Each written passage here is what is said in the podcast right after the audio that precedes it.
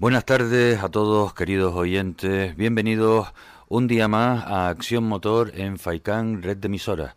Hoy es día 20 de septiembre de 2019.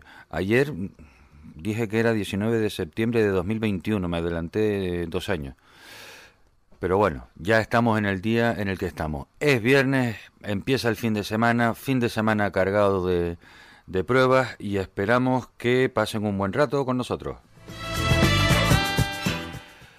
Antes de empezar con, los, eh, con las entrevistas y las llamadas de hoy, eh, les comento que la música que escucharán a lo largo de, de estas dos horas de programa corresponderá a aquella famosa serie de televisión de hace muchos años llamada Ali McBeal, que tenía una banda sonora estupenda, y también a la banda sonora de la película The Blues Brothers.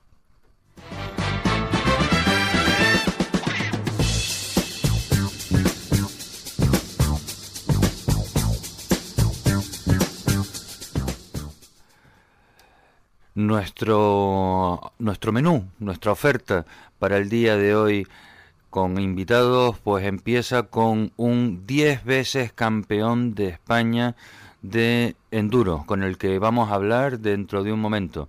Vamos a tener también una entrevista muy importante con el director general de Guaguas Las Palmas, que va a hablarnos eh, hoy que acaba la Semana de la Movilidad Europea acerca de la implementación de la guagua eléctrica en las rutas del servicio público eh, que hay en nuestra ciudad y además espero poder tener una conversación muy interesante con él acerca de la movilidad sostenible. Hablaremos con Miguel Cabral, con Enrique Cruz, con eh, Borja Naranjo, que es el organizador de la Mototrans Tenerife. Es una una entrevista a la que le tengo especial interés porque considero que es muy meritorio el trabajo que está haciendo este grupo de aficionados al motociclismo y como no tendremos hoy la visita estelar de Adonai y Luzmi o de Luzmi y Adonai que han hecho un esfuerzo para poder pasar aquí en el estudio un estupendo rato con nosotros. Finalizaremos con la entrevista a Miguel Ángel Domínguez en la que nos contará las últimas novedades de la subida de Fataga que se celebra mañana y esta tarde de 6 a 8 son las verificaciones opcionales.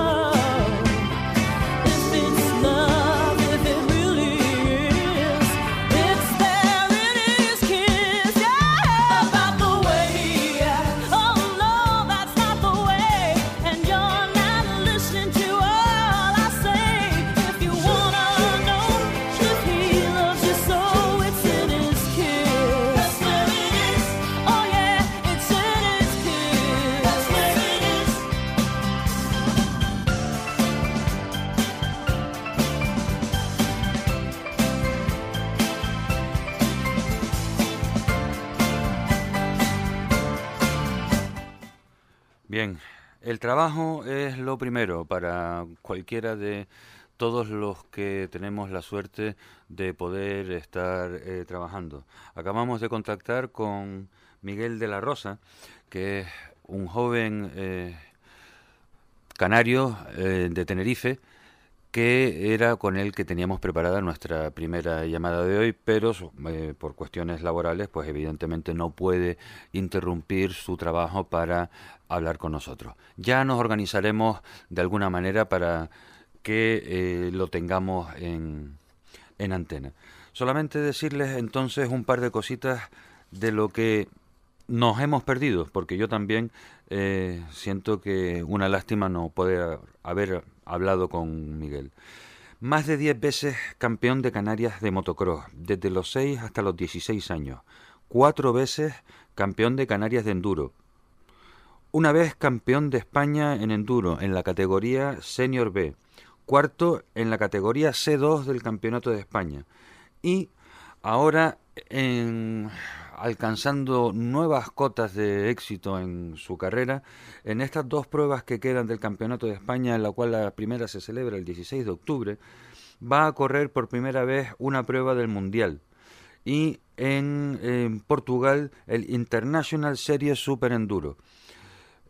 Además, eh, Miguel pertenece a un equipo sevillano, el TRP Motorcycle que podrán ustedes encontrarlo por si quieren seguirlo en Facebook, TRP Motorcycle, Motorcycle en inglés, lleva Y por allí dentro, en el centro de la palabra.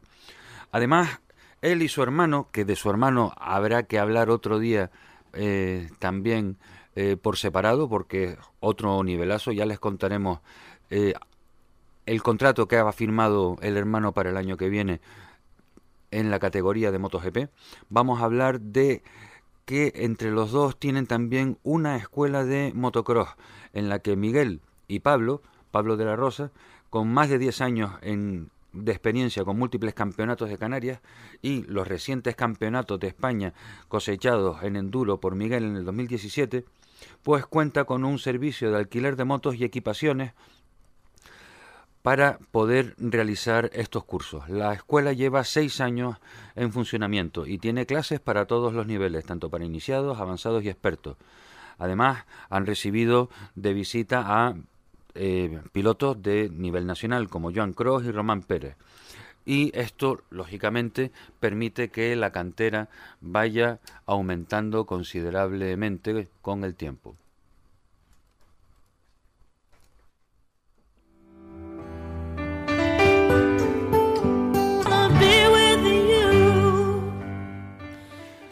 Esta canción melancólica pues mm, me da pie para hilvanar la siguiente noticia y es que el gasoil y la gasolina van a disparar su precio la próxima semana.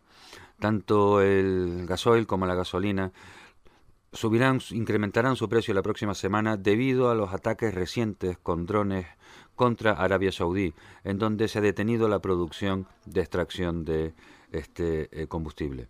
El pasado domingo, según informan desde el diario El Confidencial, el ministro de Energía de Arabia Saudí, el príncipe Abdulaziz bin Salman, confirmó que la principal petrolera del mundo, Aramco, reduciría a la mitad su producción tras los ataques sufridos con drones por parte de los hutíes contra, los, contra las plantas de Abqaiq y Kurais.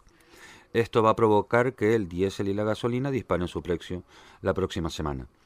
La producción de crudo se ha reducido en unos 5,7 millones de barriles, alrededor del 50% de la producción de Aramco, aunque se planea compensar la disminución a través de inventarios. El gas etano y el gas natural también se han visto afectados por estos ataques con drones, deteniendo la producción de gas en 2.000 millones de pies cúbicos al día, utilizado para la producción de 700.000 barriles de gas líquido.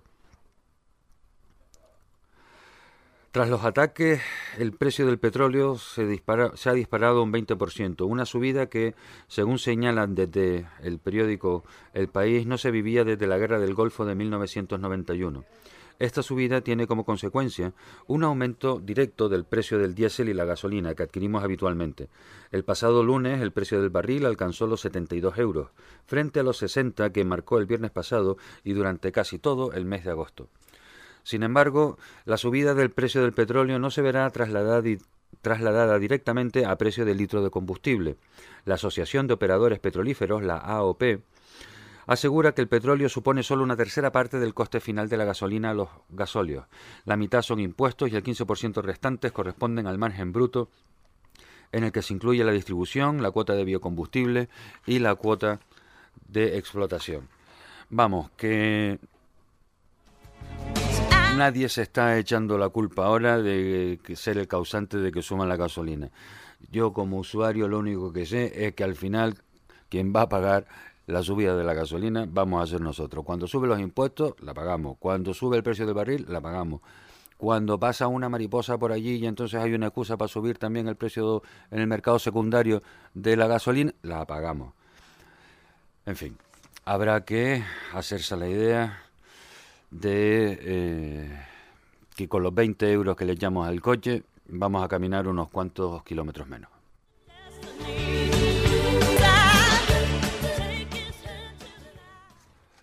En el ámbito de las presentaciones de vehículos realizadas en estos últimos días, comentarles que Hyundai eh, va a actualizar su modelo i30.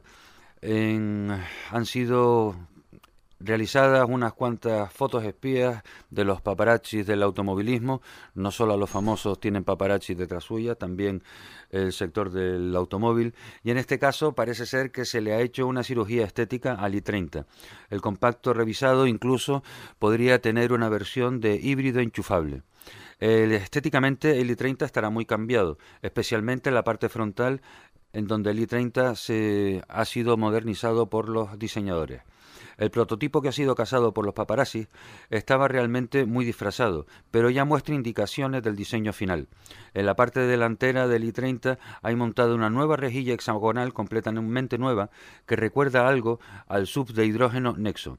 Los faros son probablemente un poco más estrechos y deberían basarse en las unidades de iluminación del Kona. El fandón delantero hay nuevas luces diurnas en forma de ala.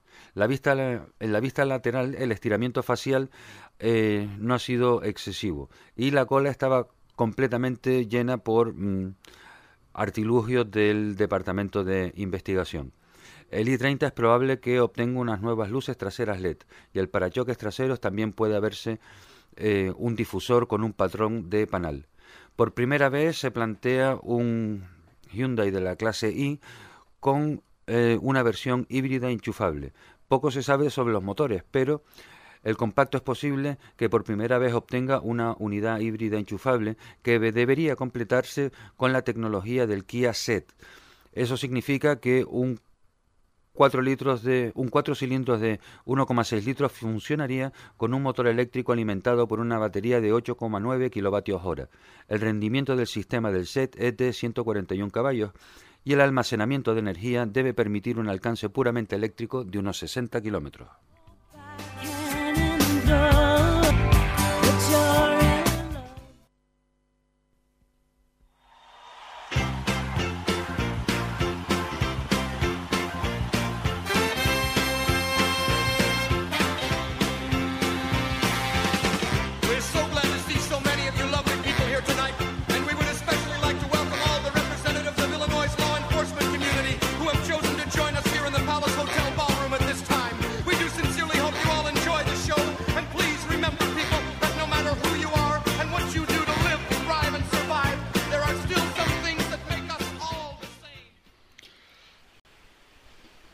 Tenemos al teléfono a don Miguel Ángel Rodríguez, director general de Guaguas Las Palmas, que eh, ha tenido la deferencia de atender nuestra solicitud de poder entrevistarlo con motivo de la Semana de Movilidad Europea.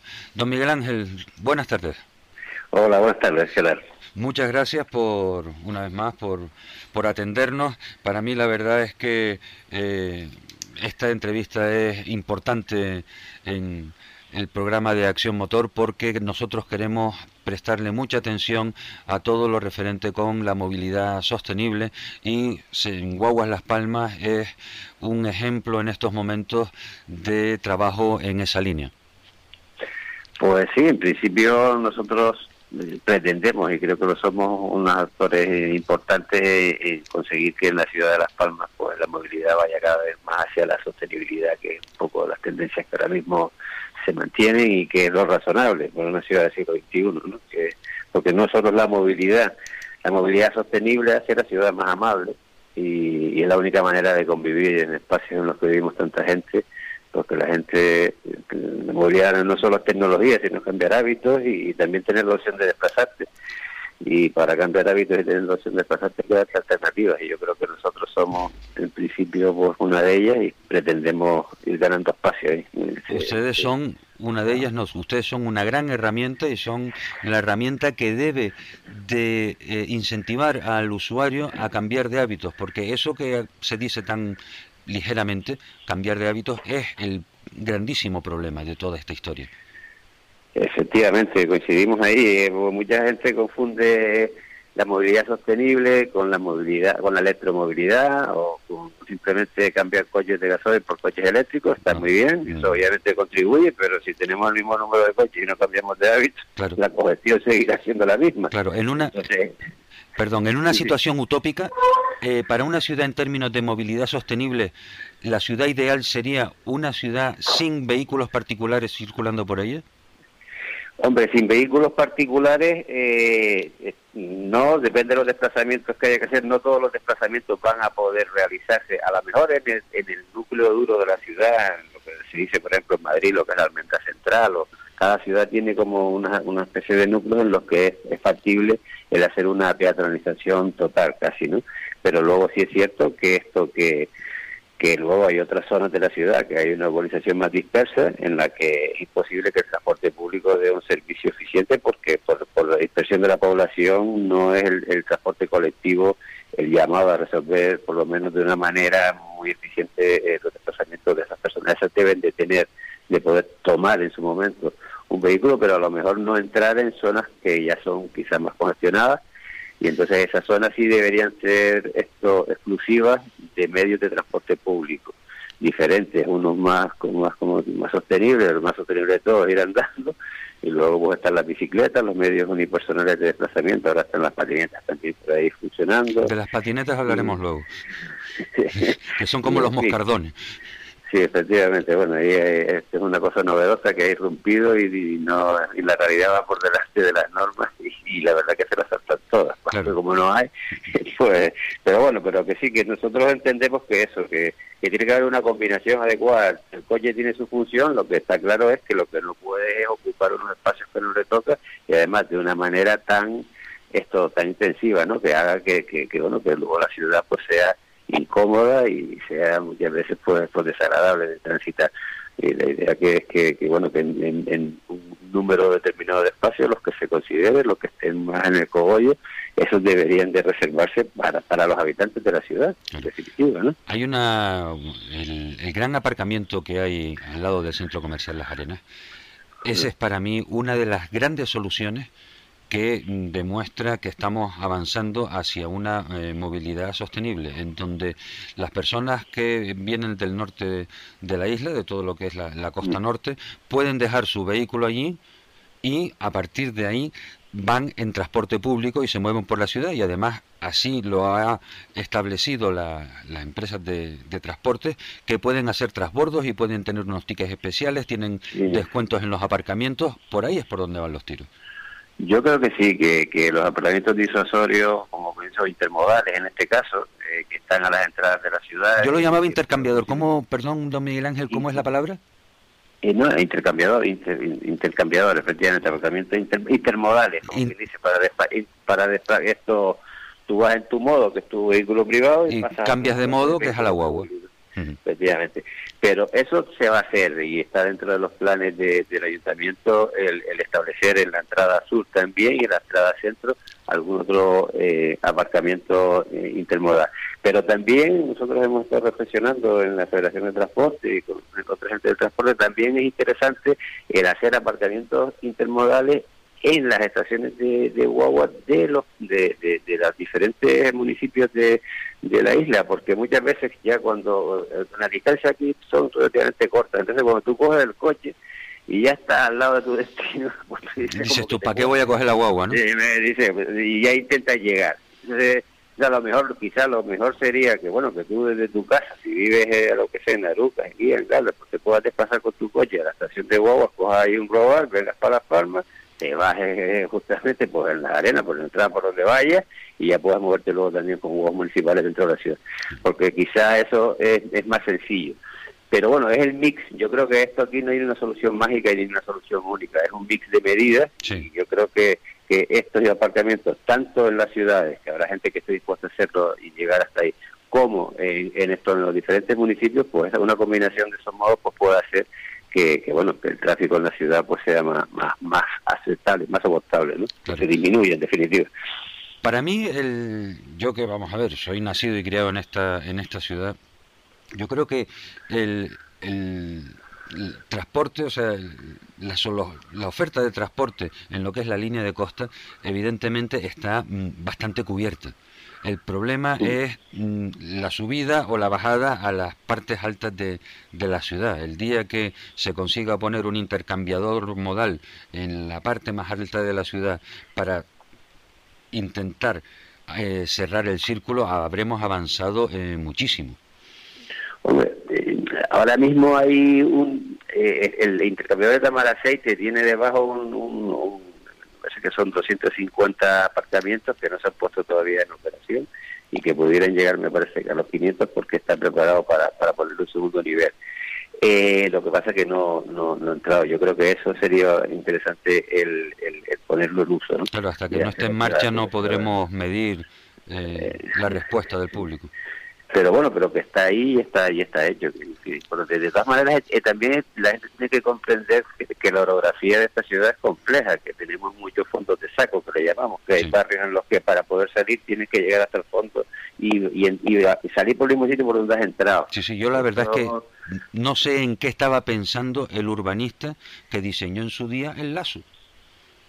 Bueno, pues bueno, pues todos los barrios del Cono Sur tienen el mismo patrón, vaya, que sube uno para cualquiera de ellos y, y tiene cada cada uno de esos barrios tiene una línea que y tiene una guagua destinada y eso pues, pues obviamente esto bueno hay que hacerlo porque el transporte público el servicio público es precisamente deficitario porque tiene que cubrir esas demandas de los de los vecinos. Pero, lo cierto es que luego cuando te pones a diseñar para intentar con los recursos que tienes hacer más atractivo el transporte pues hay algunos sitios que se te resisten porque hombre porque porque tienes que poner demasiados recursos para que las frecuencias sean esto pues bueno pues muy atractivas yo creo que tenemos unas frecuencias razonables pero sí es cierto que, eso pasa y entre la zona alta y la baja de la ciudad, pues el problema son los desplazamientos entre la zona alta y la zona baja. Claro, en la zona baja, obviamente, pues es mucho más sencillo el planificar porque es una zona en la que es todo llano, tenemos varias vías para movernos, hay una densidad poblacional importante, hay, bueno, muchísimo, el 70% de los desplazamientos se produce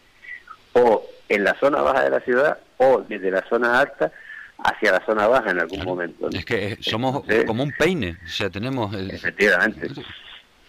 Eh, don Miguel Ángel, cuando mencionó antes el tema de, las bicicletas, ¿está ha notado un incremento, eh, bicicletas y patinetes, incremento de, de incidencias eh, con, con las guaguas?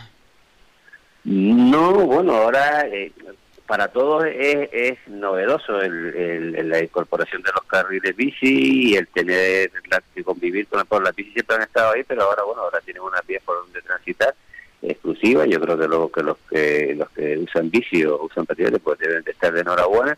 Y ahora es de lo que se trata es de aprender a convivir entre todos los modos. Yo creo que son modos complementarios que pueden venirnos bien a todos que hacen la ciudad también, y ya digo, más amable, pero bueno, al principio se pone en marcha, hay que ver en algún punto, pudiera haber alguna fricción que tendremos que ir resolviendo, yo creo que está en la voluntad de, porque además es la misma concejalía la que la que lleva todas estas iniciativas, y entonces nuestro presidente, porque José Eduardo Ramírez, pues está, está en ello y estamos analizando qué posible esto mejor se puede ver, pero bueno, ahora mismo todavía el, eh, se han puesto los carriles, está recién estrenado porque llevan unos meses solo y la idea de que, cada vez se haga un mayor uso de esto. ¿no? Esto en otras ciudades se ha producido, ahora mismo, bueno, se ve que se intuye que hay un mayor uso, pero tampoco tenemos datos como para poder eh, hacer una reflexión más, allá. Don Miguel Ángel, hablemos un poco, por favor, de la guagua eléctrica. Eh, felicidades porque es un proyecto complicado, es un proyecto caro, pero eh, cuando deben los oyentes entender que esa guagua, por muy cara que sea, va a transportar a muchísimas cientos de miles de personas, con una ventaja eh, que es la de que no contamina. Y entonces eso pues lo, mm, es lo que debe de entender el, los oyentes que se amortiza, eh, el coste de amortización no es solo en dinero, sino también en valores, en valores eh, medioambientales. Hombre, está, claro. De todas maneras, nosotros defendemos que nosotros medioambientalmente somos sostenibles, eh, utilicemos lo que utilicemos. Obviamente, cuanto el modo de propulsión sea más sostenible, pues más sostenible seremos. Pero el hecho del transporte público per se es sostenible, puesto que viajar en transporte público significa que no estás viajando en un transporte mucho más consumidor de, recursos, de suelo, pero también de contaminación, porque cada, la media de ocupación de un coche de turismo es 1,1, más o menos, es prácticamente cada persona va en su coche él solo. Eh, quizá los días de semana la ocupación sea más alta porque se viaja familia o lo que fuere, pero para ir al trabajo y para desplazarse la mayoría de los desplazamientos son unipersonales y esto es muy consumidor de, recursos. Pero la guagua eléctrica, que era lo que, a lo que íbamos, en principio eh, nosotros estamos encantados con esta experiencia porque sabemos que el futuro va a ir hacia la electricidad y, y, con esa vocación la compramos. Efectivamente, eh, ahora mismo es una es una, una inversión importante, puesto que los precios de, de los vehículos industriales eh, de, de esta naturaleza, pues son de, las guaguas eléctricas, pues son, son casi 2,5 veces lo que es un vehículo convencional, pues de, de vehículos Euro 6, que, que también son de, de bajo, de bajo consumo. sí, de, bajo, consumo, no de bajos niveles de emisiones. emisiones. Bajos emisiones, bajos niveles de partículas también. Sí pero pero bueno pero como como el futuro y además el futuro próximo porque el, el, mundo de la industria se ha centrado en, en, los vehículos eléctricos la Comisión Europea está esto aprobando continuamente normativa que te fuerza como que dice a todos a todos los que estamos en este sector a que vayamos a por ese modelo. Pero lo cierto y verdad es que en el momento actual esto el pensar en que podemos comprar toda nuestra flota, flota con, con este con este nivel de precios y eh, es totalmente impensable. O sea, no, no, no, tenemos el nivel adquisitivo para poder hacer eso. Pero sabemos que dentro de dos o tres años esto va a bajar, porque a medida que, se vaya produciendo esto en masa, de, irá bajando el coste, pues, por pues, supuesto. Irá bajando el precio y aumentando la fiabilidad también, porque lo que estamos haciendo con este vehículo es probando que las características técnicas que nos dicen los fabricantes, pues pues coinciden. Hasta el momento estamos bastante satisfechos. Esta semana ha sido la primera que ha salido a uso público. Nosotros la llevamos dos meses que llevábamos en pruebas con ella, con un par de ingenieros de la universidad que están colaborando con nosotros, con nuestro equipo y los fabricantes. ¿Tiene, ¿tiene datos de algún dato técnico de, la guagua, como eh, la capacidad de la batería, el peso de la batería? Bueno, la, capacidad son 500 50 kilovatios. 550 kilovatios. Un coche utilitario pequeño de los de, de nueva generación tiene una batería creo que es de 80, ¿no? Sí, puede ser. más, más, o menos, para que los usuarios se hagan una idea. No es cinco veces más fuerte la batería de esa guagua que la de un coche normal. Sí, es que tiene todo, todo lo que es el, el, el techo de la guagua eh, son baterías, básicamente. Lo que pasa que, claro, eso significa también que tiene un peso que, que, que llevar ya importante, ¿no? Pero, pero hay otros otros coches que, otros modelos de vehículos eléctricos que tienen menos batería porque durante el recorrido hacen descargas de oportunidad, que se llaman. Entonces, eh, porque llegan al final de la parada y hay como un brazo mecánico, baja, se conecta con el, con la batería del coche, con el techo y le da una descarga, pues a lo mejor de 150 vatios. entonces, claro, eso te posibilita el que el que no tengas que esperar, o sea, que tengas más autonomía, que no tengas, el que porque este, por ejemplo, se carga por la noche, carga lenta. ¿Carga lenta ah, por, eh, por inducción o, enchufado a un tipo 3 Está enchufado a, un, no sé cómo se llama. Un wallbox de eso. Sí, sí, sí, como se cargan los coches, los coches estos eléctricos, pues, pues ah, eh, lo mismo lo que pasa que aquí... Pero adaptado a las dimensiones de la guagua, ¿no? Efectivamente, es uno, uno nuestro que tenemos eh, instalado en nuestra en los garajes, ¿no? Y entonces cuando llegamos, pues se conecta por la noche y en cinco horas y media se carga. ¿Cuántas horas puede estar trabajando la guagua? La guagua puede estar trabajando en torno a 11 o 12 horas. el tiempo no es tan, es más, el, eh, tenemos 220 kilómetros aproximadamente de autonomía. 220, 260. Estamos mirando que esos kilómetros luego no se minoren porque pongan el aire acondicionado claro. o porque, claro, ese tipo de cosas son también consumidoras, ¿no? Y además el trayecto que haces es un, es un trayecto paralelo a la línea de costa, con lo cual es horizontal, no hay nada dependiente. bueno, bueno, una de las cosas que hemos que hemos detectado es que al final da lo mismo, que vayas en recto que vayas en subida, porque lo que gastas de más en subida lo recuperas en la bajada. Eso, eso suponiendo que la frenada regenerativa fuera de un 100%. No, bueno, no, no, pero lo que gastas de más, no, no, o sea, quiero decir que, que si tú, por ejemplo, lo pones en una línea, lo pones eh, en llano, pues eh, a lo mejor lo que nos está diciendo que a lo mejor en tres horas pues puedes consumir el 15% de la batería. Y si lo pones en, en esto, eh, a, trabajar en pendiente, pues también consume el 15%, porque eh, a lo mejor el 20% que te consume para arriba recupera el 5% para abajo. Pero has perdido 10 entonces, no el 15. ¿Eh? ¿Qué, has perdido? Hombre, si subiendo pierde el 15 y bajando recupera el 5, ha perdido 10. No, eh, sí, efectivamente, pero ha perdido, no, eh, ha perdido lo mismo que si estuviera en llano. Quiero decir que lo que recupera es el exceso de consumo que, que, que, se te produce cuando vas eh, cuando vas en subida. El exceso, pero hay un consumo de base que ese no lo recuperas en la bajada de ninguna manera. eso, eso lo estás lo está gastando, ¿no? Pero que al final una y una cosa y la otra pues te van compensando, con lo cual la autonomía es más o menos la misma independientemente del recorrido que le pongas, ¿no? Porque tiene, tiene se recupera en torno a un 40% a la bajada. Pues estupendo, don Miguel Ángel. Don Miguel Ángel, muchísimas gracias por habernos atendido esta llamada. A mí me ha parecido una conversación muy interesante. Yo me he quedado con ganas de seguir, ahora que estábamos cogiendo soltura ya. Eh, bueno, pues, habrá otra ocasión, espero. Eh, pues si usted no tiene inconveniente, yo encantado, porque creo que... Eh, los ciudadanos mm, deben de ir acostumbrándose a toda esta nueva terminología que está naciendo con los nuevos sistemas de movilidad sostenible. Muy bien, pues encantado de que charlemos otro rato cuando usted considere. Pues don Miguel Ángel, muchísimas gracias y hasta pronto. Que pase un buen fin de semana. Igualmente, buenas tardes. Adiós, buenas tardes.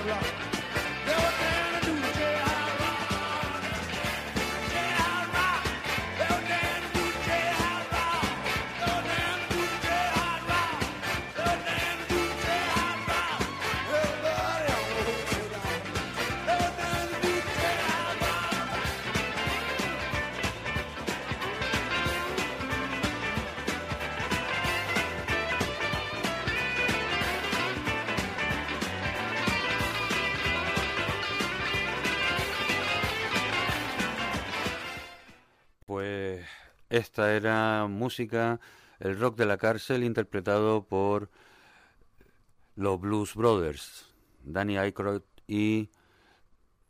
Vito era el... No, John Belushi y Dan Aykroyd, los Blues Brothers. Bien, seguimos con eh, noticias de MotoGP.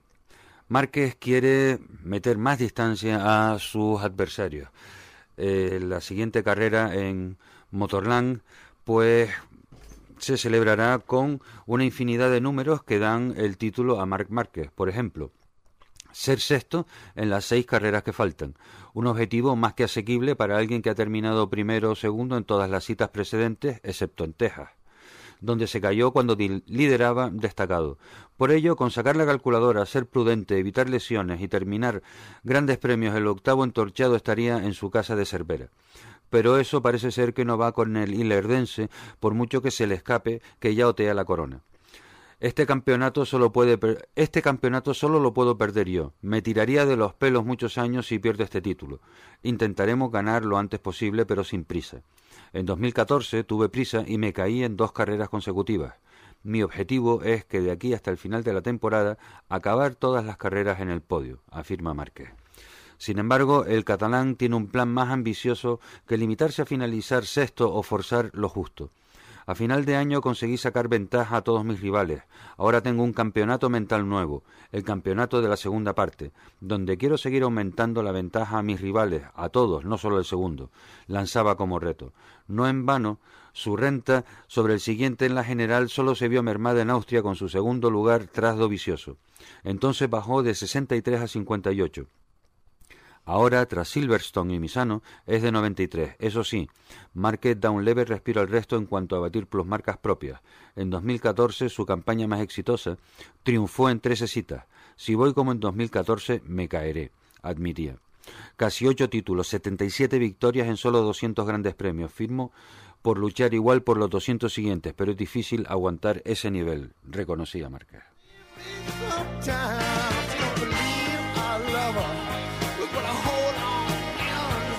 you believe.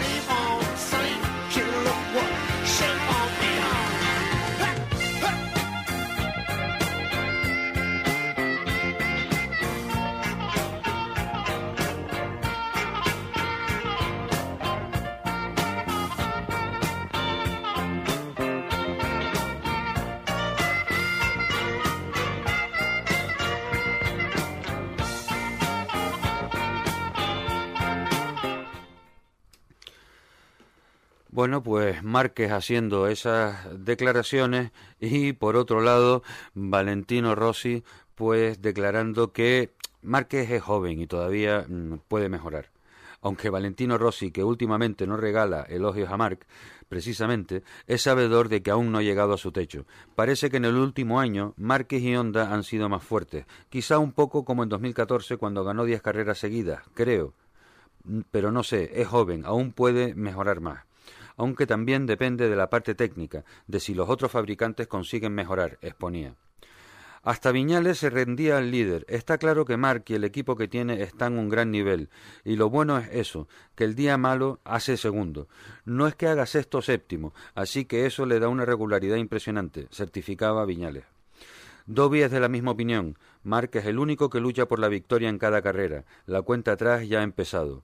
Valentino Rossi no ocultó que es factible ver un Marc Márquez aún más fuerte del que se ha visto esta temporada, que a sus 26 años su techo está por llegar. De hecho, él mismo admite que con 40 todavía hace progresos en su pilotaje. Elogia los pasos dados por su por Yamaha. Veo a Márquez un poco como en 2014 cuando ganó 10 carreras seguidas. El Márquez Honda más difícil de batir. Parece que en el último año Márquez y Honda han sido más fuertes. Quizá un poco como en 2014 cuando ganó 10 carreras seguidas, pero no sé, es joven, aún puede mejorar más, aunque también depende de la parte técnica, de si los otros fabricantes consiguen mejorar.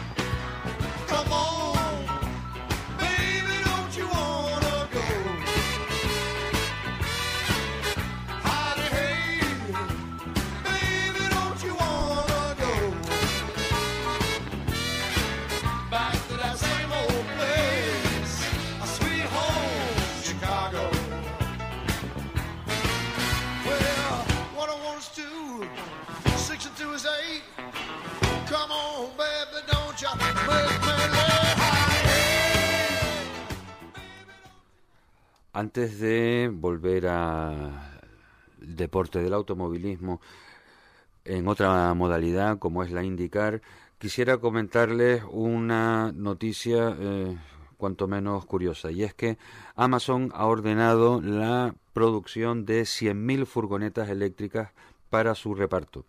La plataforma de comercio en línea Amazon ha encargado 100.000 camionetas de reparto eléctrico y anunció nuevas medidas de protección climática. El jefe de la compañía, Jeff Bezos, espera imitadores. El SUV Rivian es el modelo y la marca que se ha elegido. Amazon ha ordenado 100.000 camionetas eléctricas a este fabricante. La empresa estadounidense Amazon se ha comprometido además con objetivos climáticos ambiciosos y anunció el pedido de estas 100.000 camionetas para la, carga de para la entrega de paquetes. Con la iniciativa Compromiso Climático, la compañía quiere reducir o compensar sus emisiones para ser carbono neutral para el 2040, dijo el jueves pasado el fundador de Amazon Jeff Bezos en Washington. Bezos quiere anunciar que otras compañías importantes completarán la iniciativa. Si Amazon puede lograr tales objetivos climáticos con una gran cantidad de infraestructura y la entrega de alrededor de 10.000 millones de paquetes al año, otras empresas también podrán. Por ejemplo, a partir del 2030, el consumo total de energía de Amazon provendrá de fuentes renovables. Amazon también invertirá 100 millones de dólares en proyectos de reforestación, anunció el director ejecutivo. Se espera que las primeras camionetas de entrega eléctrica estén en servicio a partir del 2021 y para 2030 se entregarán las 100.000. Amazon habló del pedido más grande jamás realizado por vehículos eléctricos. Son, producidos por la empresa Rivian en Michigan, en el que Amazon afirma haber invertido 440 millones de dólares.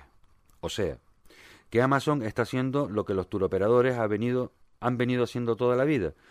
Empiezan vendiendo billetes de, de, avión, luego pasan a comprar aviones, después compran las líneas aéreas, después las franquicias de las agencias de viaje y al final los hoteles, porque de esa manera completan el círculo de lo que se llama la rueda del dinero y desarrollan empresas estratégicas en cada uno de los sectores que son complementarios al primigenio de la, de la compañía.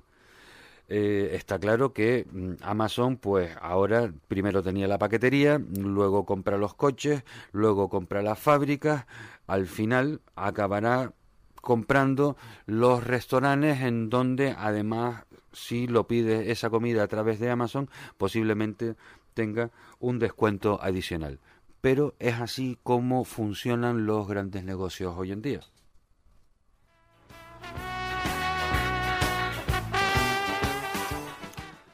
Vamos a hablar ahora de la IndyCar, la Fórmula 1 americana, que en Laguna Seca coronará al campeón. La temporada 2019 de la IndyCar americana llega a su cenit con la prueba decisiva, la final en Laguna Seca, que se disputa este fin de semana y decidirá el ganador de la Astor Cup. Cuatro pilotos tienen opciones matemáticas de lograr el campeonato.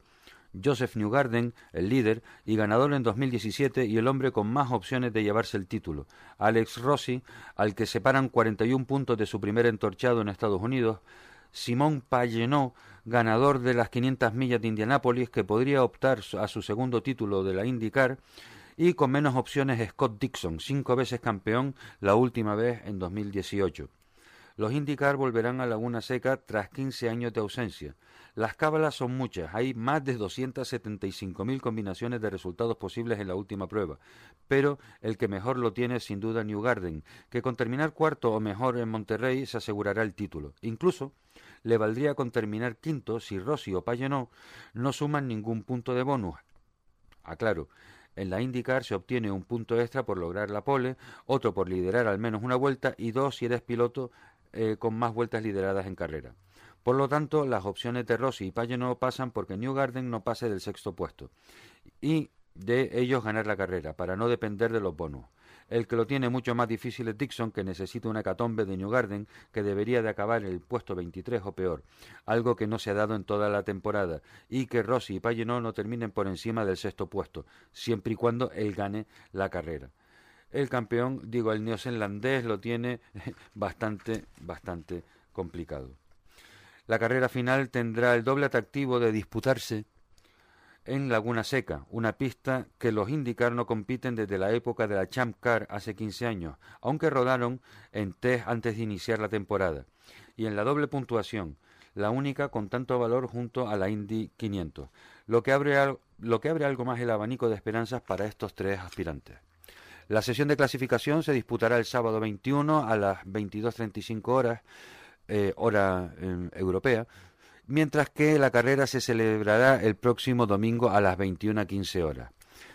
La clasificación provisional de la IndyCar, a falta de una prueba, quedaría como sigue. Joseph Newgarden del equipo Penske Chevrolet con 593 puntos. Alexander Rossi del equipo Andretti Honda con 552. Simón Payenot del equipo Penske Chevrolet 551. Y Scott Dixon el equipo Ganassi Honda 508 puntos.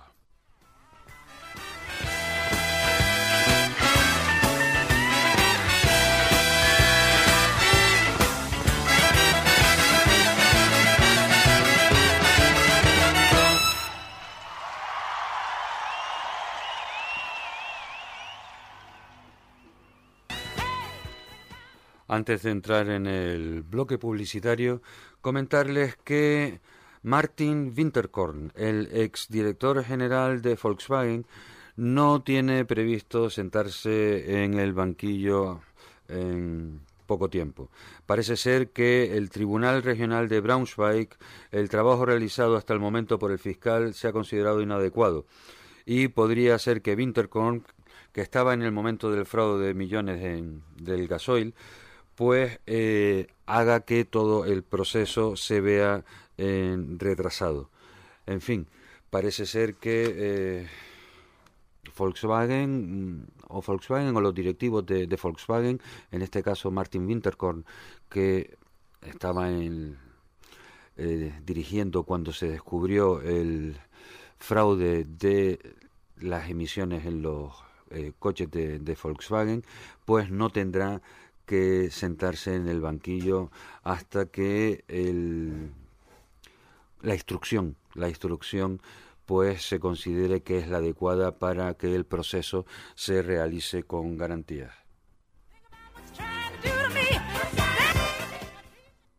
Volvemos al mundo de las dos ruedas de nuevo, pero esta vez en la modalidad de enduro.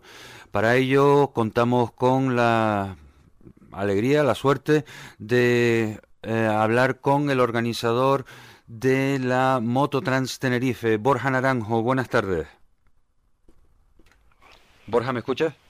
Sí, hola, buenas tardes. Hola, ¿qué tal está Borja?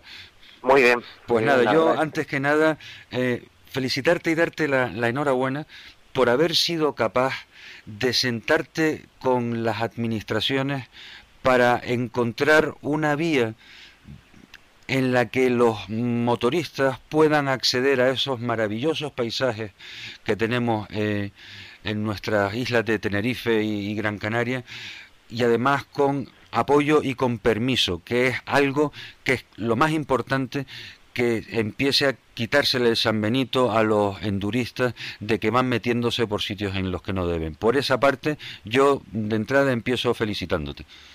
Pues la verdad que muchas gracias. Eh, tenemos muchísimas ganas de comenzar, de empezar. Eh, no ha sido fácil. Eh, la mototrans, eh, la mototrans y en esta prueba eh, que tenemos este fin de semana, este desafío que es la Tenerife Mototrans, pues lleva mucho tiempo de esfuerzo y de trabajo y, y, trámite con la administración. Cada fecha de hoy todavía estamos todavía estamos resolviendo pues cuestiones técnicas y nada, eh, la verdad que el mundo de la moto, eh, esto nace, la ruta mototera nace como un proyecto por el desconocimiento del uso correcto de la moto. En 2013, hace ya pues siete años. Y poco a poco pues fue, derivando pues en visitas a medio ambiente, consultas de cuáles eran las pistas que se podía transitar, porque claro, nacía en Gran Canaria donde no tenemos una red de pistas forestales. Una red eh, donde hay un recorrido, donde hay unas condiciones para transitar y a partir de ahí pues fue evolucionando. Y nada, ha sido un éxito. Tenemos la mitad, casi la mitad de participación de, participantes de, eh, originales de aquí, de Tenerife. Y nada, está todo el mundo deseando eh, ver qué es lo que se van a encontrar. Es un recorrido de unos 400 kilómetros repartidos durante todo el fin de semana. Participan en equipo. Es muy importante la participación en equipo por cuestiones de seguridad. Participar en equipo significa que el equipo sale junto y llega junto. Exacto, hasta el final. Tienen que estar siempre compañeros, trabajo de equipo, de dos a tres participantes. Eso le da un grandísimo índice de, seguridad añadido, o sea, no se puede quedar nadie atrás. Exacto. Tenemos a los participantes eh, localizados en directo con una, con la aplicación. Van siguiendo un recorrido eh, que se, se tramita el permiso previamente, no solo medio ambiente, hablamos de Consejo Insular de Agua, eh, primero tiene que pasar por actividades clasificadas, luego pasa por las distintas consejerías, Consejo Insular de Agua, eh, Obras Públicas Carreteras, Medio Ambiente, etcétera. ¿Y algún tramo pasará por fincas privadas o no?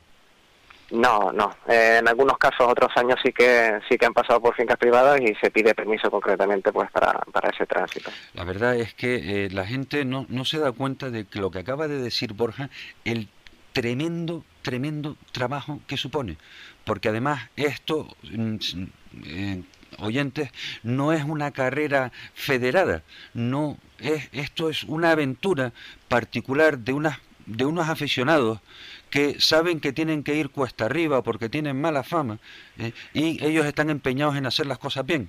Eh, y para eso primero se arman de paciencia, van a las administraciones, le cuentan los proyectos y van consiguiendo las cosas poco a poco. No me voy a cansar de repetirlo, Borja, lo siento, pero...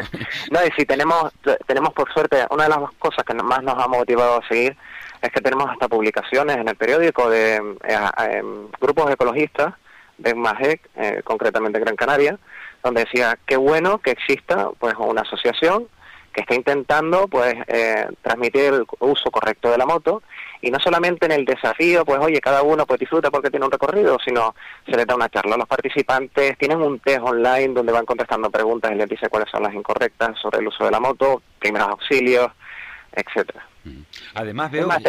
teníamos previsto para la de Tenerife eh, una bajada, un descenso, una pista forestal de, de 16 kilómetros que se iba a hacer en cero emisiones, todos los motores apagados, eh, por grupos, siempre hacemos escalonada por grupos y van a ir pues descendiendo. Pues bajar 16 kilómetros, 16 kilómetros y el primero que llegue gana.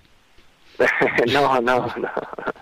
Sino en medio de la ruta pues aparecen en un control de paso, porque en el recorrido tienen sus habituallamientos y controles de paso, y justo en ese punto pues iban a descubrir, no por una cuestión de dar buena imagen, sino iban a descubrir los participantes que la moto eh, inevitablemente pues tiene un impacto acústico de ruido, pues qué bonito que ver bajar pues a todos los participantes en pleno silencio, pues por una pista forestal que era una de las más bonitas, que todavía pues no tenemos la autorización. Ojalá, ojalá la podamos conseguir, pero por ahora no tenemos respuesta. Eh, espero tenerte algún día, pues tú eh, eres de Tenerife. De Gran Canaria. Pero pues. vamos, ya pertenezco a todas las islas. Estás, estás asimilado por todas, eso es bueno. Sí, sí, porque el, desde 2013 pues ya hemos tocado Lanzarote, Fuerteventura, Gran Canaria, La Palma en 2017 la conectábamos con Tenerife, entonces se puede decir que es la segunda edición. Y bueno, La Palma era un espectáculo, una novedad, fue, fue tremendo. Claro. Pues estoy viendo la lista de inscritos, he tenido que reducirla para que me quepa en un folio y con la edad pues ya ni quitándome las gafas ni acercándome, pero vamos, ciento, 140 y pico, ¿no? Sí, en 2017 llegamos a 170. Em, claro, el perfil, hablamos de un participante que la edad media ronda 47 años, es un perfil que por suerte para nosotros y para el grupo, aunque haya gente más joven, esto es fantástico porque los mayores pues pueden calmar un poco las ansias exactamente. Van van guiando por decir una palabra adecuada a los jóvenes impetuosos.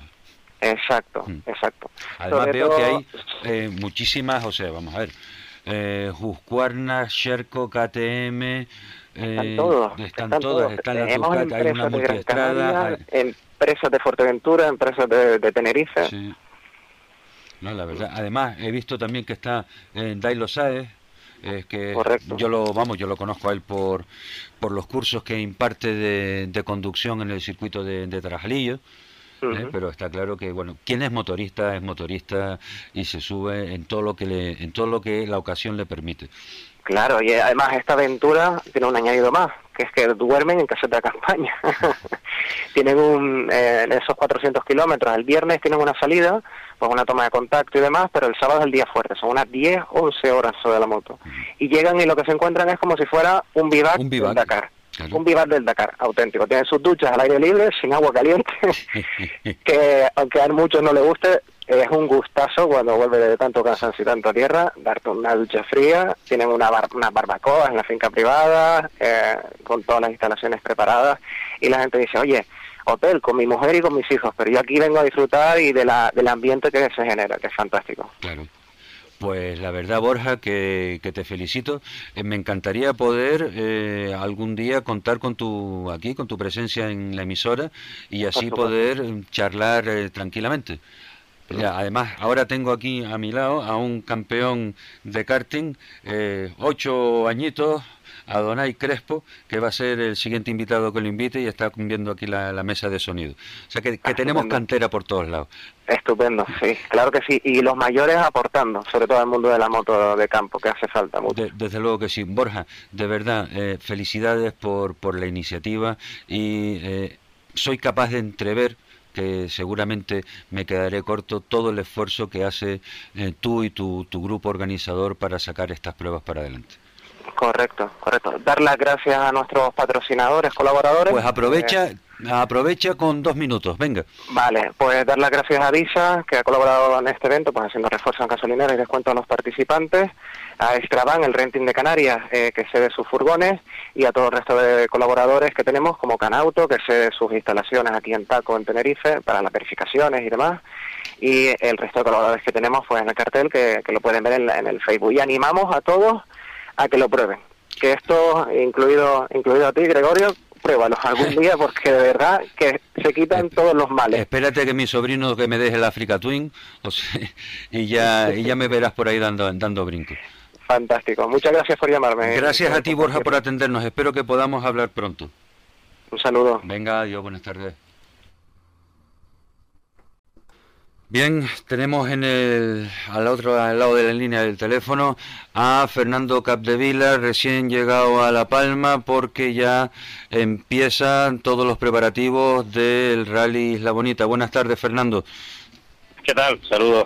Eh, saludos. Mira, tengo aquí a una joven promesa del automovilismo en Canarias que se llama Donay Crespo, categoría Levin en karting, que fue por primera vez a Tenerife el fin de semana pasada y se vino con la copita para acá de, de primera posición.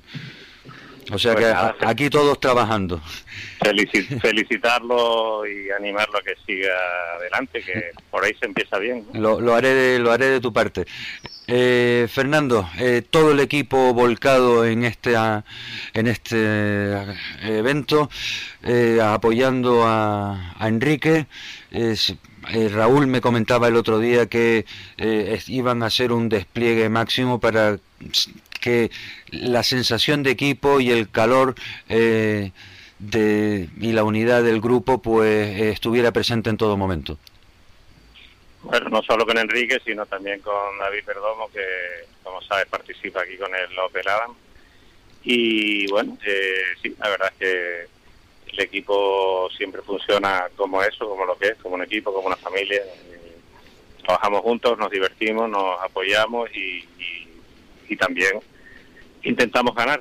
Eh, claro, y además me imagino que deportivamente encantado que el equipo Volkswagen esté eh, disputando y plantando plantando cara en, en la carrera.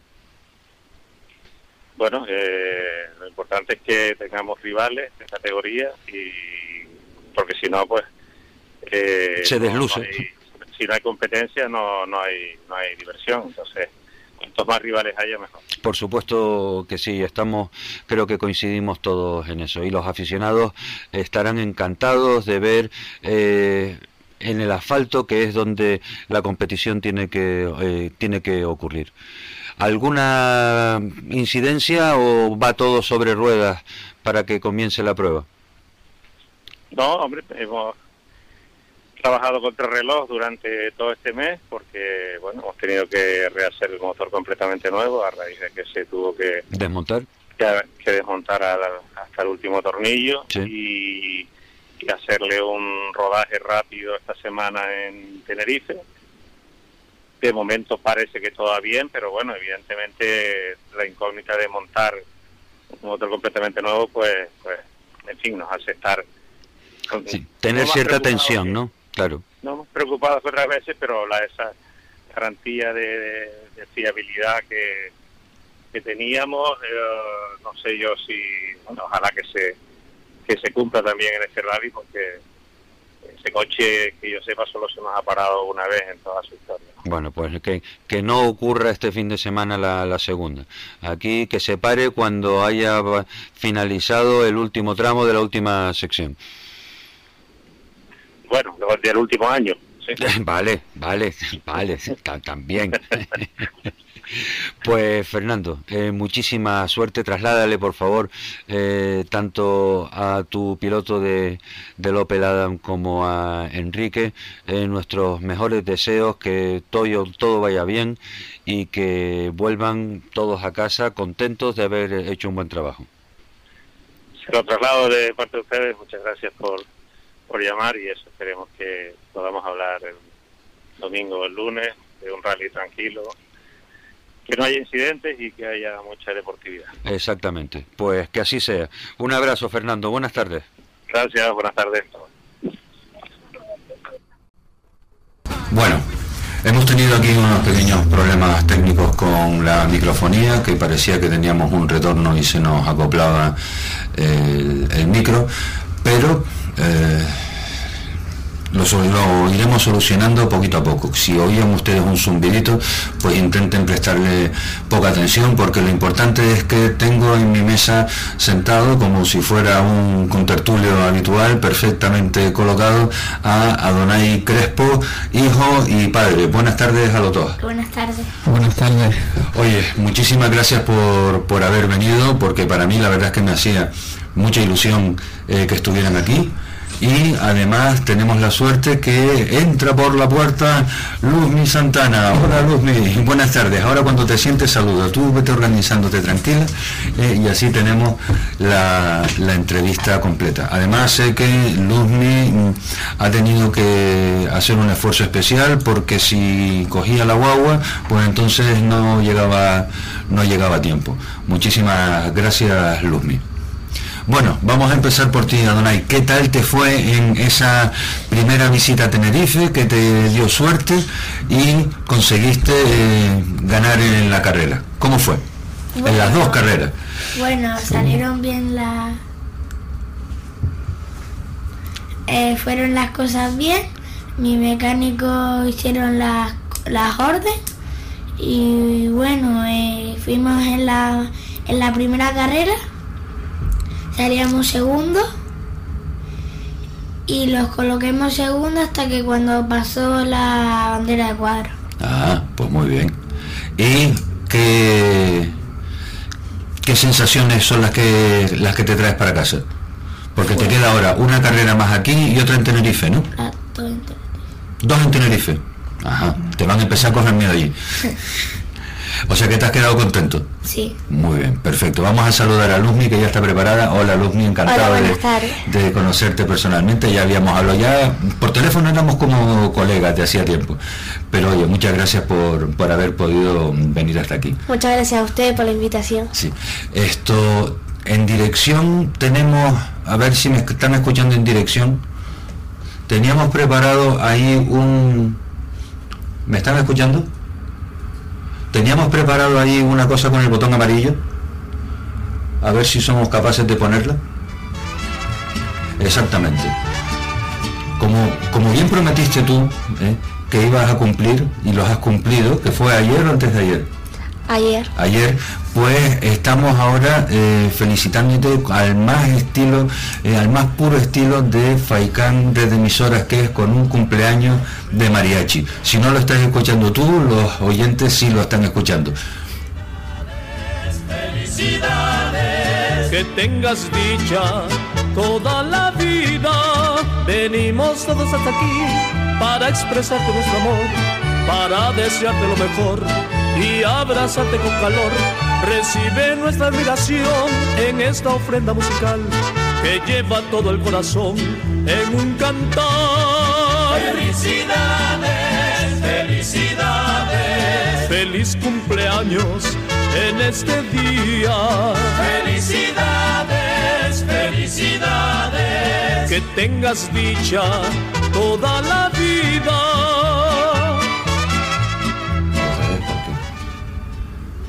Ahora que ya se ha terminado como tenía que ser la felicitación de cumpleaños, cuéntanos Luzmi, ¿cómo te fue en Tenerife? Bueno, pues nos ha ido muy bien. Eh, llevamos pues todo el verano eh, trabajando junto a mi equipo, también con mi trainer que está aquí acompañándonos.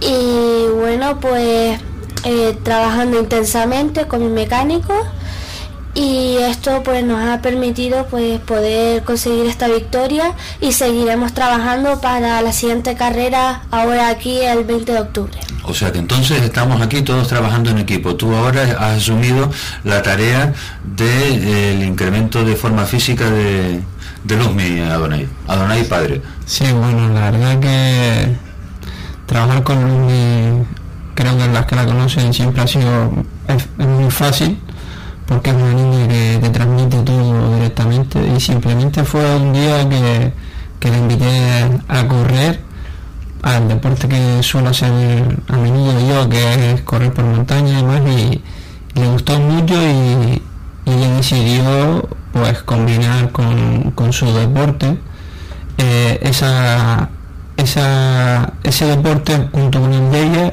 y hacer una preparación física que, que creo que a día de hoy y está dando resultados en el sentido porque ella, te lo, ella misma te lo dice. A la vista está, ¿no? A la vista está, sí. sí. Claro, ha subido de categoría, se ha encontrado con mmm, competidores que ya en esa categoría ya estaban asentados, que tenían ya más desarrollo, más experiencia, y bueno, y ahí estás tú ¿eh? poniendo la cosa en su sitio.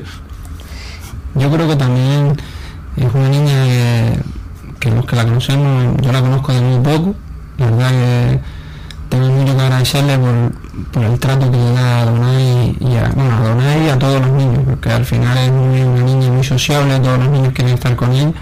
Y en el tema de, de, físico sí hemos visto tanto su mecánico que su padre, Sergio, hemos visto que ha mejorado muchísimo. Era al principio no estiraba, ni llegaba a tocarse los deditos de los pies. Entonces eso era una meta que empezó ahí. Para la verdad que los estiramientos lo importante los estiramientos y la respiración. Y el claro. poquito caso que le hacemos. Y ahí, bueno, y el pequeño, pues Adonai también estaba, iba con nosotros a correr, entrábamos mucho por la zona de donde ella vive, por la zona de Guayadeque y demás. Y Adonai también, bueno, está ahí siempre hay que también lo, lo, usamos, el entrenamiento de lo usamos para poder también tranquilizarlo, porque es un niño muy nervioso y, y hay que gastarle las energías. Eh, sí, a mí no, no sé por qué demonios mmm, te he visto y, y, y, al pensar en una raza de perro he pensado en un de, que, de, esos que no paran nunca. Sí, sí, sí, sí, sí tienes razón, tienes razón. Adonai, cuéntanos un poquito, en, eh, vamos a hablar ahora tú ya como, como persona, como, como eh, no, no, no como piloto. En el cole me dijo, me dijiste que primero estaba el colegio eh, y entonces y después estaban los CAR y además que el premio eran los CAR, con lo cual tú tenías claro que en el cole tenías que estar rindiendo. ¿Qué asignatura es la que la que más te gusta? Inglés. Inglés, mí no sabe nada. Este cuando eh, cuando te pida decir, mira, déjame ir a playa el inglés. 50 euros. 50 bueno, euros. ahora que soy, eh, ahora que ya sé idioma, eh, el inglés. ¿Y hay alguna asignatura más que, que, te guste?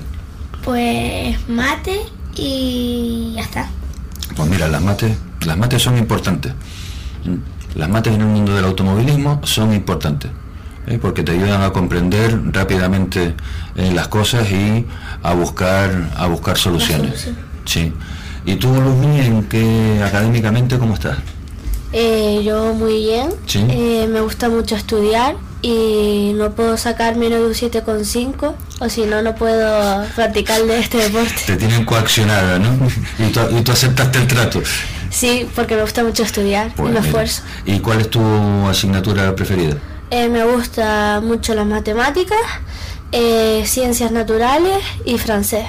Pues mira, pues si a los dos les gustan los idiomas, de verdad, estupendo, tienen muchísimo trabajo ganado. No saben lo importante que es poder manejar un idioma. Da lo mismo que sea el inglés o el francés, porque al final lo que tienen los idiomas es que sabiendo uno, aparte del tuyo, después parece fácil comunicarse de alguna manera y entonces ya pues viene todo eh, muchísimo más fácil. Y lo de las matemáticas, de verdad, escuchar a, niños hoy en día decir que les gustan las matemáticas es algo que me hace albergar todavía esperanza. tenemos, eh, eh, todavía tenemos una escapatoria con, con, esta juventud. Estupendo. Aparte del, de los coches o de que hay alguna otra afición que, les entretenga o ya están demasiado metidos en el, en el mundo este como para tener más aficiones? Pues a mí me gusta también el rally también, aparte del karting, también me gusta el rally. ¿Y sigues los rallies? Sí. Mm. ¿Sabes que eh, este fin de semana? Sí, la subida de Fataga. La subida de Fataga, muy bien. ¿Y en La Palma? Eh, que hace un momento que hemos hablado con Fernando Capdevila, se disputa el rally Isla Bonita, que allí van a competir también Geray Cruz, digo no, Enrique Cruz y Geray, y Leme, eh, que son dos grandes pilotos de, de aquí de, Canarias. ¿Y tú, Luzmi?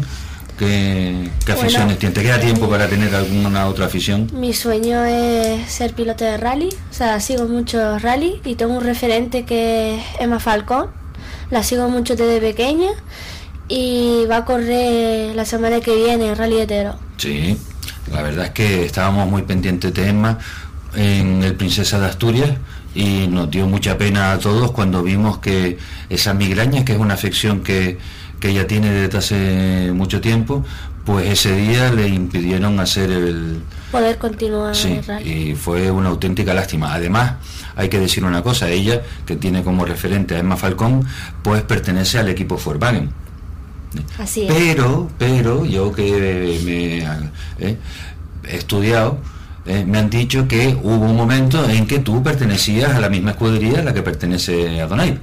Sí, yo antes estaba en la escudería Más Palomas y luego pues como me patrocina Volkswagen Motorsport me fui a la escudería de... Es lo lógico, pero de todas maneras siempre ha habido también una grandísima buena relación entre... Pero bueno, siempre agradezco eh, el haber... Eh, claro, y además es, como es como una, una la historia de que va evolucionando y cerrando capítulos en tu vida y, y abriendo otros, pero demuestra que eh, hay cantera, que las escuderías eh, apuestan por, por, la cantera y, ahí está lo bonito. O sea que vamos a ver, ole, ole por, por Volkswagen y, y, ole por, por las escuderías más palomas.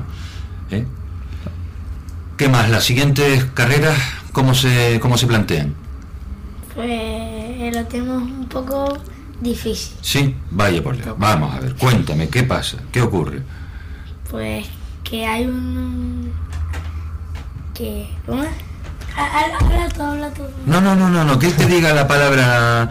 eh, que, no, que no se te ocurre ahora y después continúa. El campeonato, las dos carreras que nos quedan, pues va a estar difícil. El campeonato está abierto y él sabe más que nadie que el objetivo hoy en día, tanto de él como de todo el equipo, es que vaya cogiendo experiencia, disfrute, eh, sin desprestigiar a ningún niño, porque la verdad que a día de hoy tenemos que estar orgullosos por, por todos los niños que hay en el karting.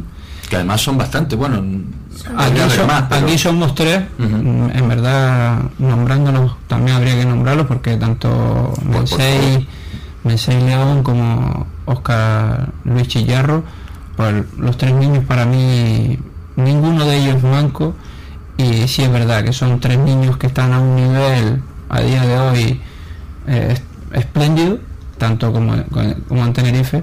Y él lo que quería decir es que el, campeonato no es que él no quiero que, lo tire porque no lo vamos a tirar vamos a luchar hasta el final todavía quedan dos carreras.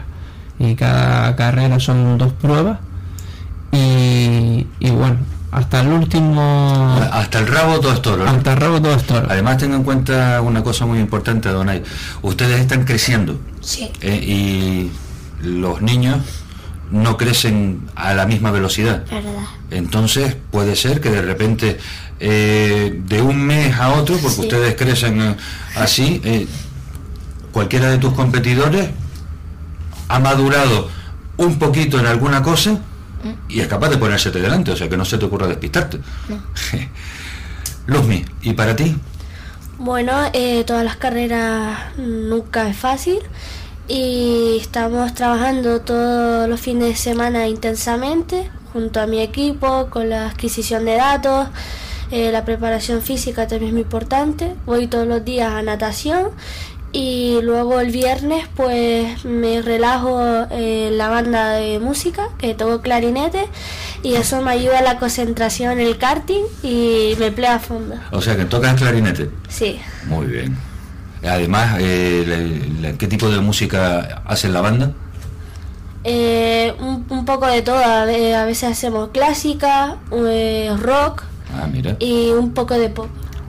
Pues Luzmi, Adonai Junior, Adonai Senior, muchísimas gracias de verdad para mí que hayan venido al Faikán desde emisora. Es una alegría enorme haberlos conocido personalmente y que sepan que aquí van a tener a unas personas encantadas de eh, poder seguirles la carrera. Tienes oportunidad para despedirte de todos tus seguidores, todos tus amigos, todos tus colegas. Pues le voy a dar gracias a KBP y a todos los... Voy a dar las gracias a ah, y a... Perdona, Donay, que... Espérate un momentito, vamos a entrar en publicidad. Esto es como, como en Sálvame. Ella dice, no hable ahora, hable después de publicidad.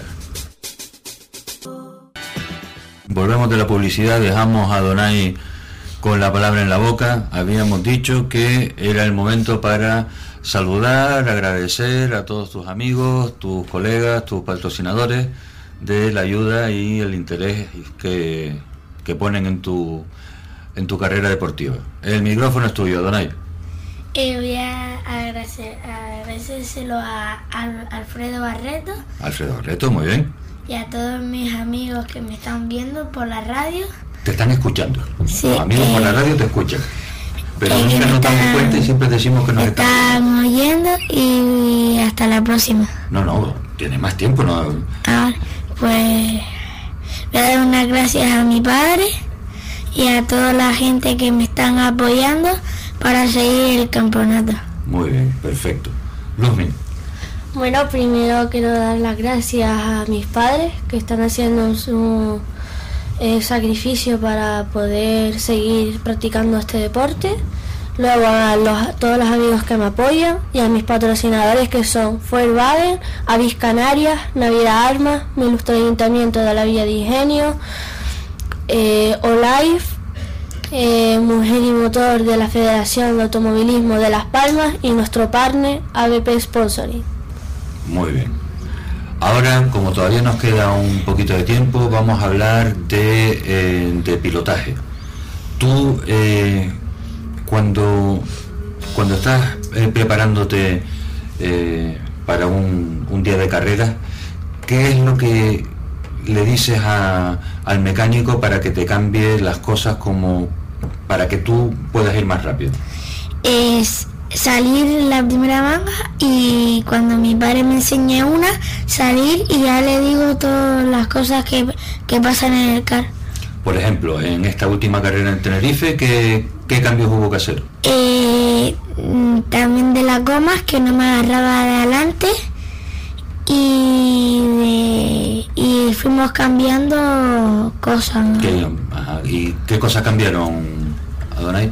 Bueno, desde el minuto uno, el planteamiento que nosotros llevamos a Tenerife, eh, que lo habíamos acordado con, Sergio, que es el que nos está dando una gran, nos está haciendo un gran favor en ese sentido, y era de cambiar todo, hacer los mayores cambios posibles, porque ya que nunca habíamos rodado en esa pista, por intentar buscar el desarrollo exacto, la, en fin, la puesta a punto correcta para empezaron de cero, ¿no? Empecemos de cero, sí. Todo lo que se llevó a la configuración era una configuración estándar y en cosa de dos horas y media, que no llegó a tres horas, tuvimos que modificar todo el CAR eh, entero, entero. Mm, eje, bueno, perdón, eje no, los buses traseros, coronas eh, menos dirección, todo lo demás se tuvo que modificar, carburación y, demás.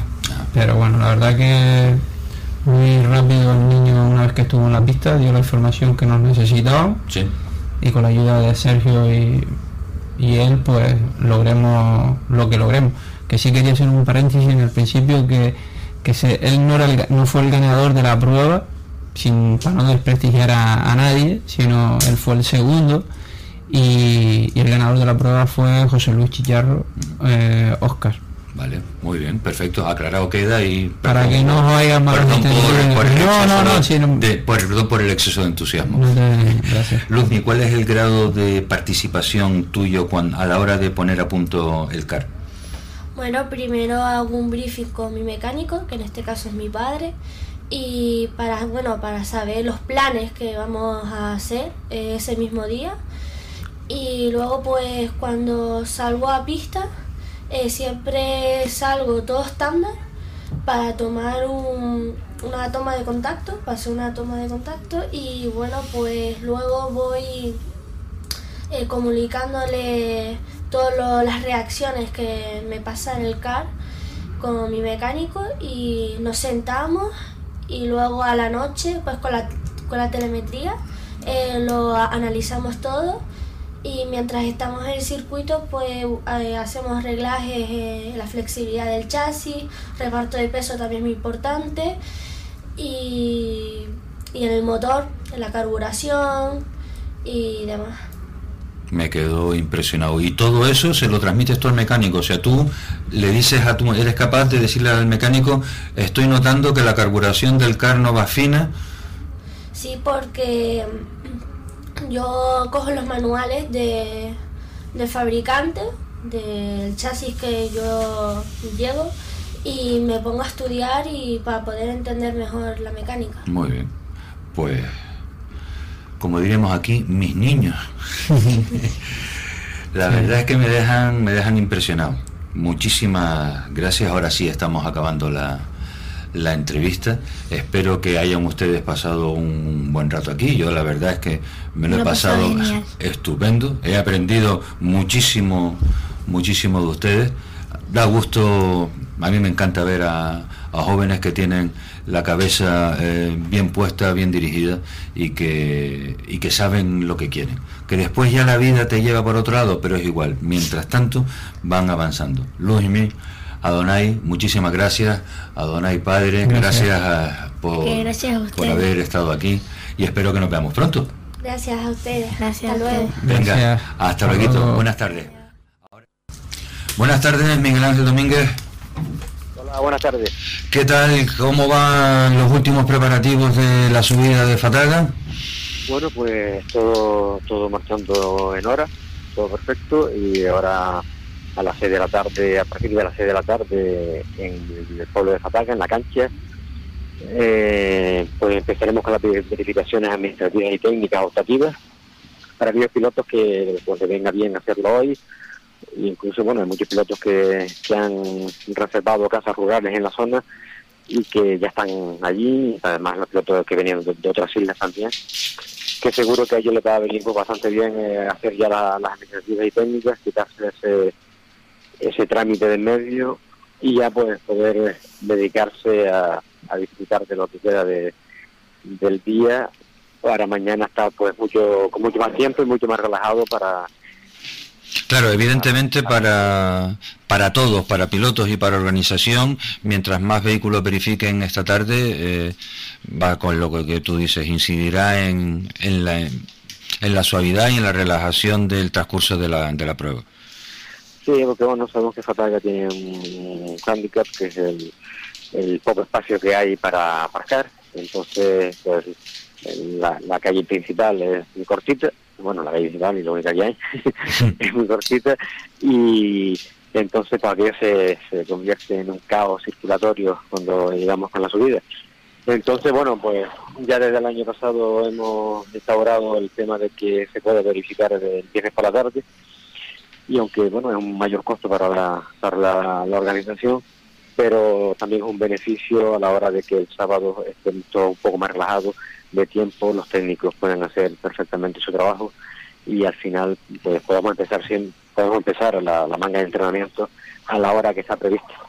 Claro. Una pregunta, Miguel Ángel, que hacía una semana y pico no estaba claro si la entrega de premios iba a ser en San Bartolomé al final para, de alguna manera, eh, compensar que no iba a haber prueba allí. Al final, ¿dónde se hace la entrega de premios? No, bueno, la entrega de premios, eh, aunque en un principio eh, valoramos eh, que se hiciese en San Bartolomé viajando, en, arriba en Tunte, al final, por temas logísticos no por temas logísticos no puede ser. Por temas logísticos no puede ser y, será en Fataga, en la, en la plaza delante de la iglesia. Entonces los coches cuando lleguen arriba pues esperarán como, como, en cualquier manga y bajarán hacia el pueblo y allí haremos la entrega de, trofeos. Estupendo, pues nada, dicho queda para los aficionados que nos están escuchando que la entrega pues será en la plaza del pueblo de, de Fataga. Pues estoy aquí sentado en la mesa con un miembro de tu escudería, posiblemente el más pequeñito de todos, Adonai Crespo, y después con una ex miembro de tu escudería, ahora eh, que está en el, en el equipo de Volkswagen. Estoy hablando de Luzmi Santana y de Adonai Crespo. Ah, qué bien, qué bien. Bueno, saludos a todos, Adonai, Luzmi. Encantado de que, de, que, estén ahí. Felicidades a los dos por la temporada que están haciendo y bueno, como tú dices, Adonai es el, miembro más joven de la, de la escudería Más Paloma. Y Luz mismo, bueno, pues estuvo en la escudería Más Paloma. Y ahora forman el tener el equipo como escudería propia, pues es lógico que, que Luffy quiera estar en, el equipo Volkswagen porque entre otras cosas la, la jefa es Emma, que al final es el ídolo de... Claro que sí, además lo... De Luffy, que además siempre está pendiente de ella y la ayuda bastante y bueno, yo creo que la amistad que hay entre ellos me parece perfecto. Claro que sí, además, pues Luzmi ahora cuando me hablaba de, cuando estaba en la escudería, pues se le iluminaba la cara con una con una sonrisa, lo cual es bonito que eh, se hayan cerrado bonitos capítulos y se, y se abran capítulos nuevos. Miguel Ángel, ¿alguna cosa más que nos quieras comentar con respecto a, a la subida para que los aficionados eh, puedan estar al corriente?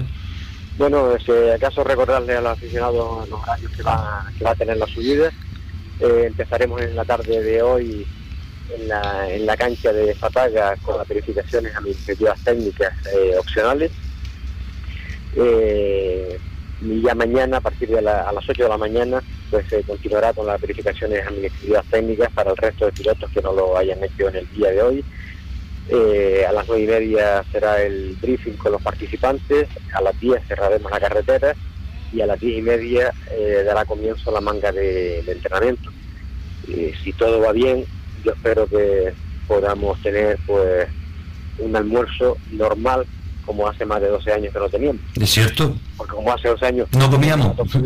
Las dos subidas, en una, pues hace 12 años que no nos dejaban almorzar prácticamente. Y bueno, mañana sí, mañana vamos a, a disfrutar de un gran día de carrera seguramente. Yo estoy seguro de que los participantes harán un gran espectáculo. La, lucha por la victoria va a estar bastante reñida y en las diferentes categorías también. Y espero que a eso de las dos y media de la tarde aproximadamente podamos estar haciendo ya la entrega de premios en Pataga y ya podamos todos disfrutar del resto del día. Eh, una, una pregunta para uno, como, como dices tú con tanta razón, que no tiene mucha experiencia. ¿El, el Mitsubishi de, Miguel Cabral va bridado o va menos bridado eh, por estar en una categoría especial?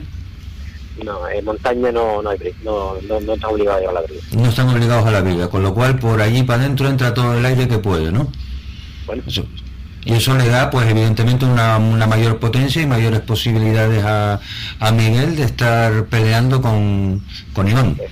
exactamente, lo mismo, lo mismo le ocurre al coche Iván. Claro. el coche Iván en una categoría diferente. Sí, lo, la, vamos, me contaba, eran, ellos van con vida de, o sea... No tiene, no tiene que no tiene que no tiene que ir al coche de, Iván Bridal que va a una categoría a dos tal como como participaba en la Copa en la que estaba en la que estaba ese vehículo participando en, ese circuito. Sí. Pues nada, será, la verdad es que será interesante ver a, a los coches a pleno rendimiento eh, subiendo por, por la subida de, Fataga.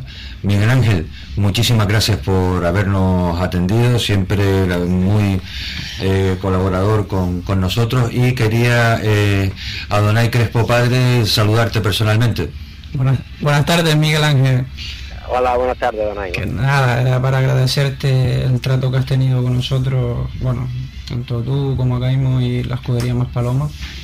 Perdona por lo de tú, usando un poco la confianza.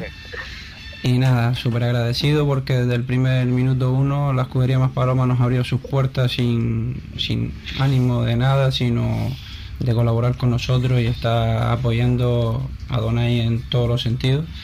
Y no he tenido la posibilidad de darte esas gracias en persona y espero mañana verte en, la subida porque siempre a Donay le gusta ir un poquito antes a la subida y luego ir al karting.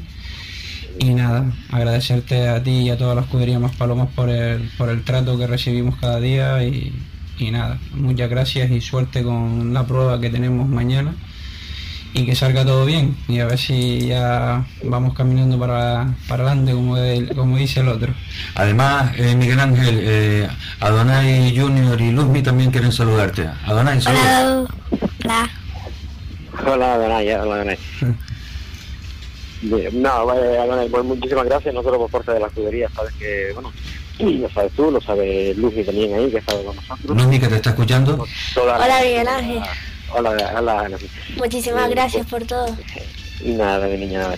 Eh, los dos saben que, bueno, las puertas de la comunidad Paloma siempre están abiertas para ustedes y todo, todo lo, que podamos ayudarle, pues siempre siempre hemos estado ahí colaborando y les agradecemos además que hayan sido pues, hasta ahora en la parte que, les ha tocado pues fieles escuderos de la escudería Más Palomas y defensores de la misma allá donde haya sido menester. Pues muy bien, a esa escudería no le faltarán nunca escuderos. Gracias. Pues Miguel Ángel, muchísimas gracias por todo y con esta llamada acabamos también el programa de hoy. Que tengan todo buen fin de semana, vayan a disfrutar las pruebas que hay en las diferentes islas y sobre todo háganle caso a los comisarios en las pruebas con los temas de seguridad. Buen fin de semana a todos y muchísimas gracias. Suerte.